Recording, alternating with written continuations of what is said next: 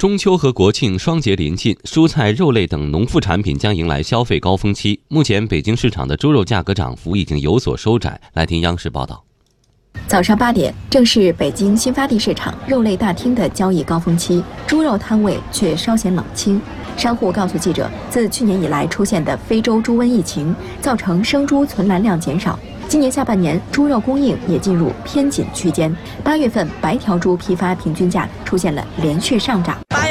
最高达到十六块钱那个一斤，然后九月份现在有点下调，便宜了两块多吧。近期，北京市场增加了云南、辽宁、黑龙江等地白条猪的供应，一定程度上抑制了猪肉价格的快速上涨。与此同时，高价格也对猪肉消费产生了抑制作用。买点鸡肉啊，买点那吃点牛羊肉啊什么的。根据农业农村部监测，九月一号至九月七号，全国猪肉平均价格为每斤十七点四四元，环比涨幅为百分之四点九一，比较前一周百分之八点一七的涨幅有所收窄。除了北京之外，上海等多个地区的猪肉批发价格也已经见顶回落。作为猪肉的替代品之一，禽类产品的市场行情又出现了哪些变化呢？近日，记者走访了肉鸭的产地安徽蒙城。记者来到安徽省蒙城县板桥集镇一家肉鸭的大型养殖场，养殖户告诉记者，他的养殖场年出栏量在一百一十万余左右。由于今年肉鸭市场行情较好，现在每斤可以卖到四块多钱，比去年同期上涨百分之十左右。啊，每只这鸭子的利润占到三块五左右，主要是供给国内这些大型的那个就肉鸭加工那个分割企业。在蒙城县的另一家养殖场，养殖户介绍说，由于今年肉鸭市场情况较好，准备在目前的基础上继续扩大养殖规模。一八年我总共出栏了六批鸭子，大概在二十万只左右。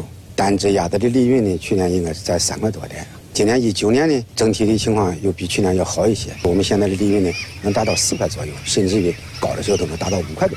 在采访中，记者了解到，以笼养棚饲养的规模养殖户，一般将饲养周期为三十八天的肉鸭销往大型屠宰加工厂，肉鸭经过分割加工后，按照不同部位再卖给超市和大型食品加工企业，因此价格虽略有上升，但总体较平稳。除了肉类之外，蔬菜也是百姓菜篮子当中的重要成员。目前市场上的菜价走势如何呢？继续来听报道。